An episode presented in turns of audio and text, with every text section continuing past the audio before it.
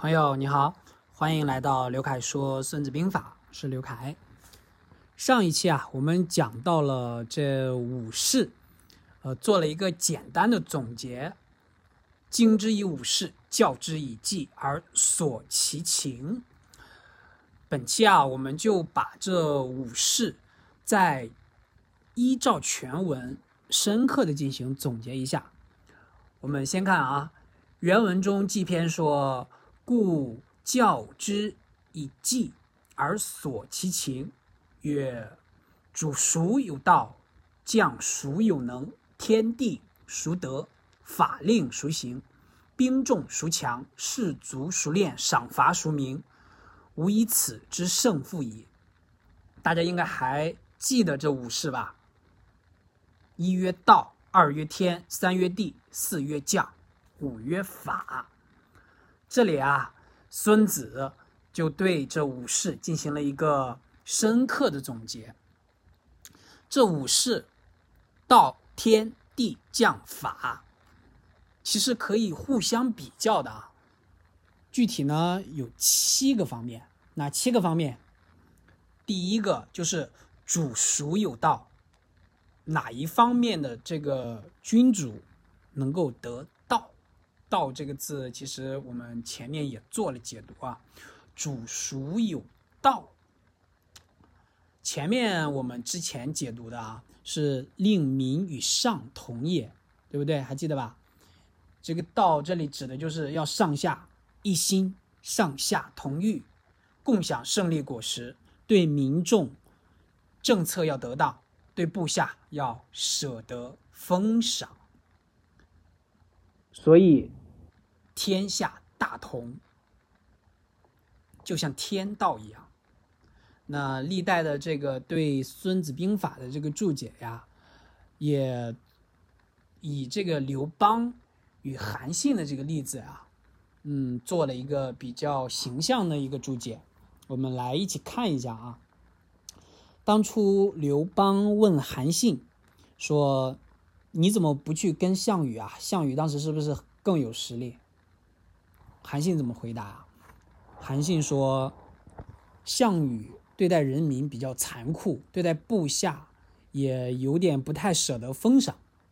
大印刻好了，在手里摸来摸去，边角都磨圆了，还不舍得拿出去，比较贪恋权力，恨不得再收起来。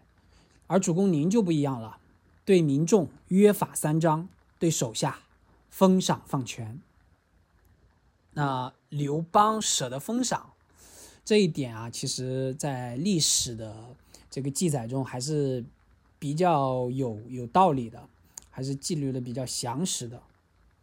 刘邦这一点倒是做的特别好。天下其实本是别人的，你怎么去开支票都是别人出的钱。但刘邦其实对已经 到手的这个财富分配啊，也不含糊，比较有这种。呃，天下本来就是我了，那把天下共享给大家也是符合道的。千万不要守着，觉得这个天下只能是我的，而不能与天下人所共享。当初陈平帮他看干一些脏活，来收买敌方，呃，敌方的这个将领，刘邦向来是让他随便花钱，而且不设预算。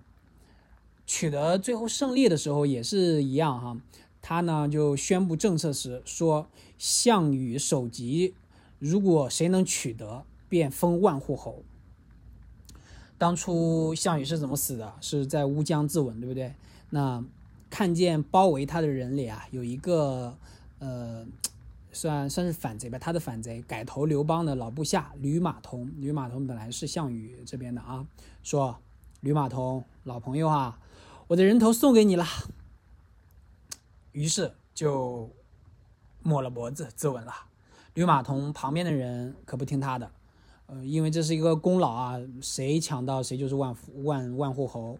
上去啊，大家都去抢这个项羽的尸体。最后有五个人，一人割了一块儿，到刘邦那儿去争功。刘邦啊，怎么办？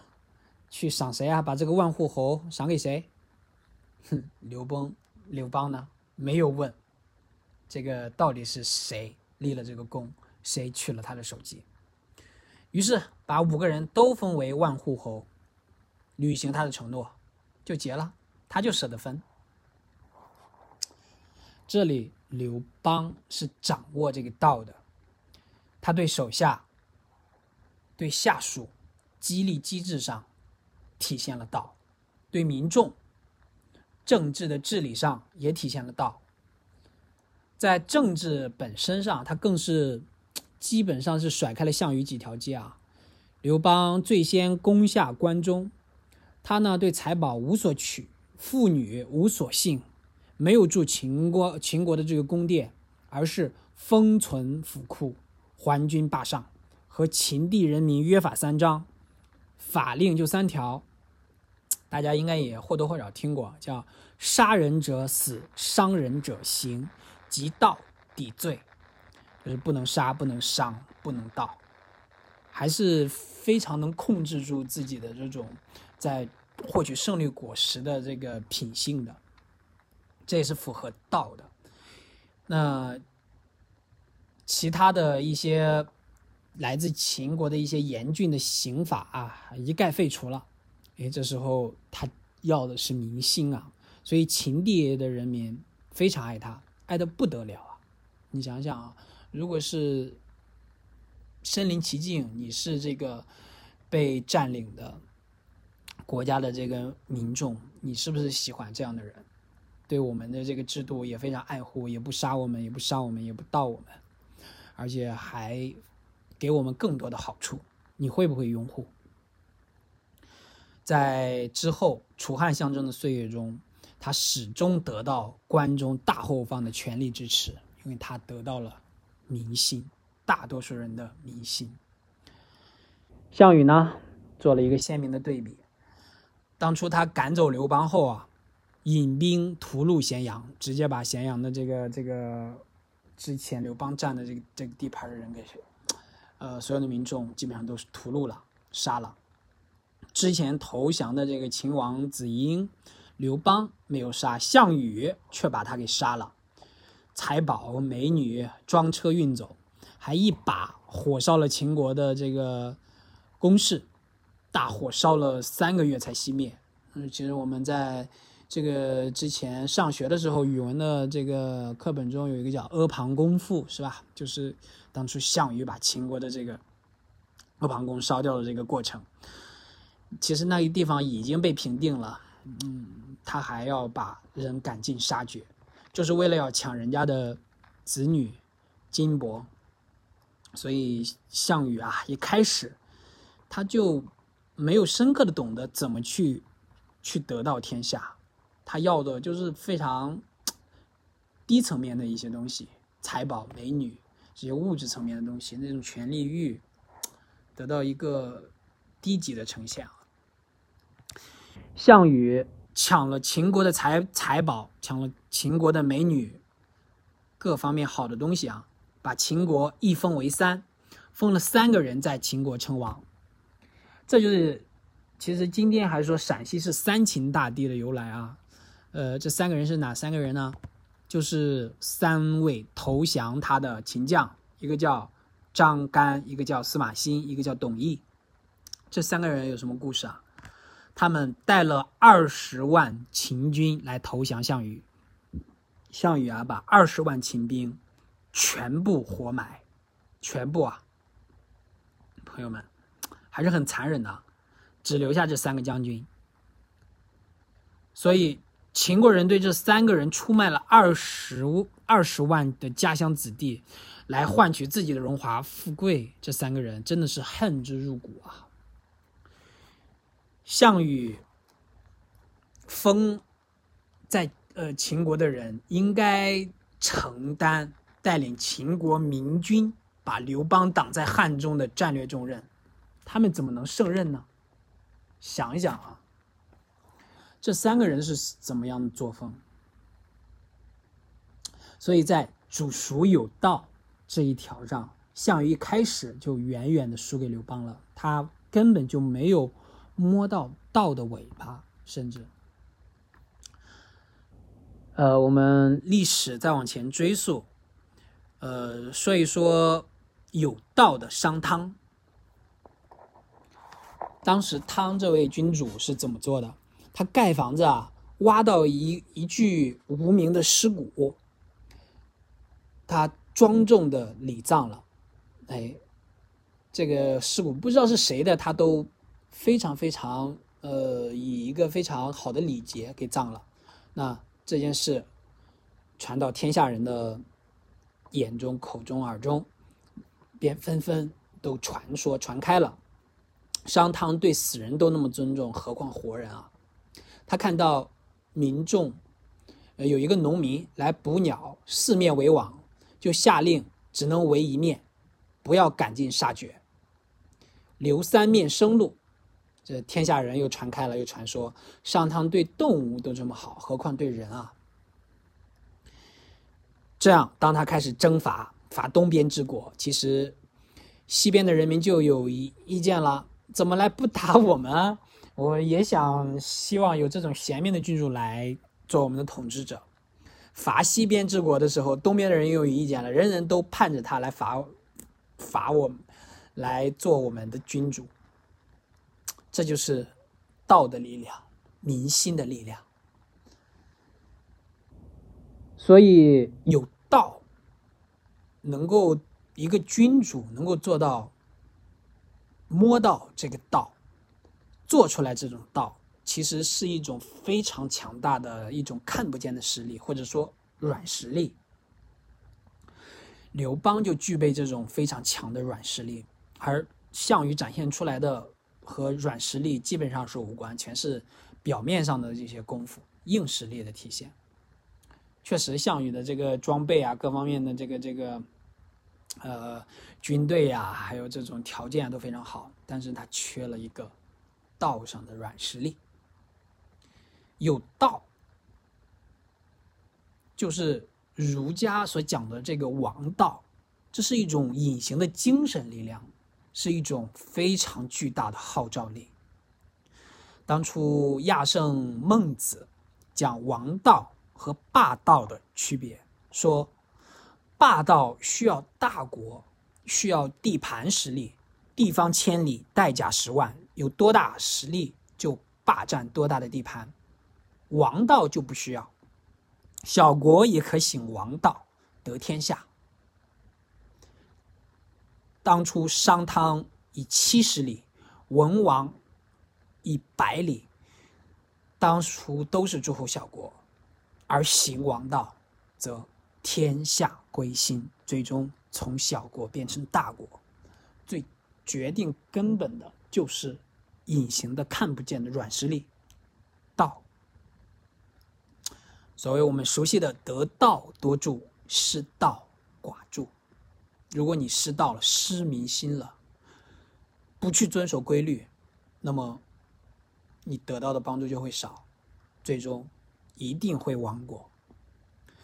孟子之言，其实对我们的事业也有非常深刻的启示啊！王道不是王者之道，是如何成为王者的之道。煮熟有道，朋友们，你在自己所谓平凡的生活、工作有没有道？道有没有在你心中？你再想想，你所处的环境，你周围的人，你公司，你公司的上级、高管、老板，他们有没有道？有没有这个人心规律？它其实是难以诉说的，但是你心中知道什么是道。我们再继续看一下原文哈，曰：主孰有道？将孰有能？天地孰能？法令孰行？兵众孰强？士卒孰练？赏罚孰明？吾以此知胜负矣。通过谁有道，谁的将有能，天地、法令、兵众、士卒、赏罚这些，孙子说他就知道谁会胜，谁会负。下面原文是：将听无计，用之必胜；留之；将不听无计，用之必败，去之。这个就是非常明显的啊。是，如果你是一个大将，听了我的对这个武士的理解，如果你能使用应用在自己的这个管理中，那你一定会胜。如果不听，必败。这里讲将孰有能，其实是比较双方这个将领的本领本事啊。呃，所以在打仗、战斗、战争、战斗的时候，经常有这种情况。你知道对方的大将非常的厉害，就坚决不出战，便派间谍去买通对方的宠臣，来离间君臣关系，把这大将调走，换个笨蛋来。然后一战而胜，这个也是很多的这个影视剧、小说中的一个情节，是不是？因为他的这个大将太厉害了。天地孰得？就是看谁得天时和地利，能够把这个客观外部条件利用的非常好。嗯，就像俄罗斯当初去吞并，嗯，克里米亚，俄罗斯当时是占尽天时地利。当时美国、欧盟想去做出这个反击，只能干瞪眼，因为他占了天地。再看法令孰行，就是法就是法律条款，令是行政命令。呃，其重以法，一重以令。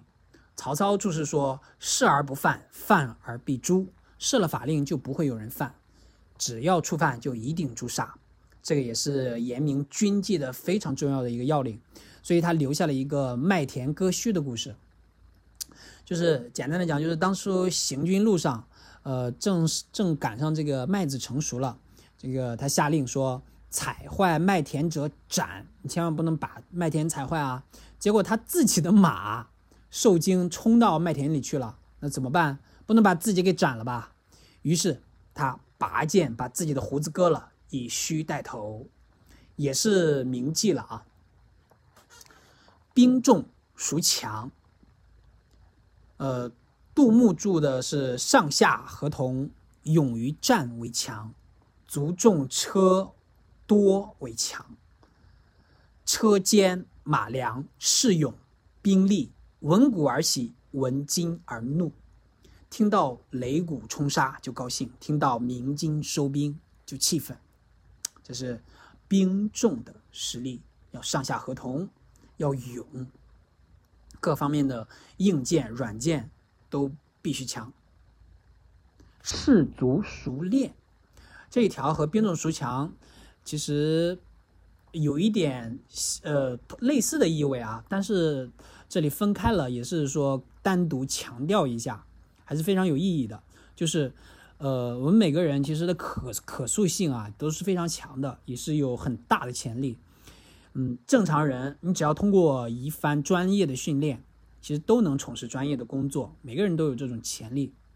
如果一辈子只练一件事，呃，我们常说的这个呃一万小时、三万小时定律啊，你就成为世界级的专家。只要你你把它练练下去、练好，经过。呃，不断的积累，只要训练的好，每个人都成为这个世界级的，甚至是顶级的专家。你要有这个信心与意识啊，士卒熟练，谁练得好？平时多流汗，战时少流血。呃，我们现在现在这个军事理论中所谓的这个特种部队啊，其实他们并不是超人，而是经过严格训练的普通人，投入巨大的资源给他们训练，要去哪儿执行任务。能先找个地方把任务执行地的遇到的各种情境给模拟出来，提前几个月反复演练各种情况，那你就能成为这种特种部队、超能部队。熟练，熟练，这个太重要了。呃，英文中叫 proficient，proficient，proficiency，proficiency 很重要，干什么事儿都靠练，练成熟手，你就是专家。呃，下面一句叫赏罚孰明。呃，这里赏罚也是一个大学问啊。我们之前举了好几次这个刘邦的例子，他对赏罚还是非常的果断明理的啊。可以说赏罚决定战斗力，也就是我们现代管理理论中的这个激励机制。做的好了就对你一个极大的提示，你会得到极大的奖赏；做的差了也会有一个相应的一个罚。当然，这个罚现代我们理论中的罚和古代的那个罚可能不嗯不太一样啊，但是也是一种负向的一个激励嘛。嗯，也有一些什么末位淘汰制，对不对？赏罚的关键其实主要有两条，第一条是及时，一定要及时。嗯，不要延迟太久。第二个是恰当，你论什么功行什么赏，呃，得到什么法，一定要有一个量。呃，赏不逾时，欲民速得为善之利也；罚不牵列，欲民速睹为不善之害也。这里其实就讲出了赏罚要及时，呃，做好事的利益，让他马上就能得到。及时的反馈，那做坏事的惩罚让大家马上看到。如果不能及时，那效果就会大打折扣，大家也就不在乎了啊。呃，杜佑当初注解说：“赏无度，则废而无恩；罚无度，则禄而无威。”嗯，很明显啊，就是如果你的奖赏没有一个呃度量、一个限度，嗯，这你赏了。对别人来说也没有太大的恩赐，没有激励出来，没有激发他们的斗志与积极性。罚无度，如果你罚，呃，惩罚也没有一个度，也没有一个限度，不不太合适。禄而无威，你即使罚了也没有威力，也不能起到震慑作用，来避免大家重蹈覆辙。这里就是讲赏罚要适度，滥赏无度。大家拿了还不会感谢你，滥罚无度，人人愤恨。你呢也没有威信。所以啊，这里讲这几个：主孰有道，将孰有能，天地孰得，法令孰行，兵众孰强，士卒孰练，赏罚孰明。其实每一个这个反问，每一个这个判断标准。它背后都有非常大的一个，呃，一个标准在里面，或者说是非常大的一个洞察与功力在里面，吾以此知胜负矣。通过这些，我就能觉察到谁会胜，谁会负。其实这也是讲 那个你的综合实力啊。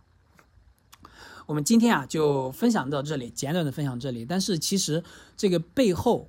这武士有非常大的一个深意在里面。其实，朋友们如果对这个武士感兴趣的，可以反复的把这两三期播客听一听，对道、天、地、将、法这几个方面，嗯，有一个深刻的了解。这个祭篇也是我们非常重要的一篇啊。而武士其实其实也是构成了祭篇的这个。呃，基本盘，将听无忌，用之必胜，留之；将不听无忌，用之不必败，去之。这个虽然讲的是兵法，其实也可以应用在我们自己的生活中、工作中，因为你每天都会遇到各种各样的事，对不对？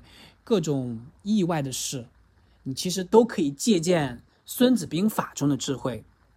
当初，呃，就是今年热播剧。高启强在狂飙中的表现，其实也是借鉴了这个武士中的力量。他如何从一个呃小渔夫，呃一个鱼贩子，去上升为这个大 boss 啊？就是这个武士武士的应用是密不可分的，与他的这个事业，他是不是掌握了道？想一下，是不是借了？天时、地利的这个客观的条件，是不是培养了自己的一个领导者的风范？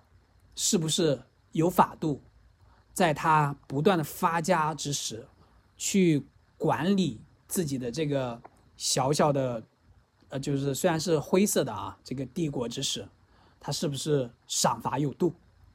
其实，呃，只是他用在了。呃，我们现呃用现世所谓的这个这个灰色、暗色的这个世界中，但是其实我们可以把这五事道、天地、将、法应用在自己光明的事业中。你也可以无往不胜。即使有再大的困难，你利用，只要掌握了道，利用利用好这个外部的条件，然后自己也修炼的非常的有领导力，然后再配合上这个管理的法度，你一定也能旗开得胜。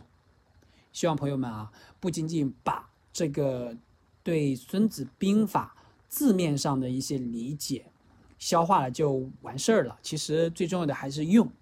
用好每一条，你都可以在生活中、在事业中有一个有一种那种豁然开朗、不断前进的一种境界，而且这种境界是螺旋上升的。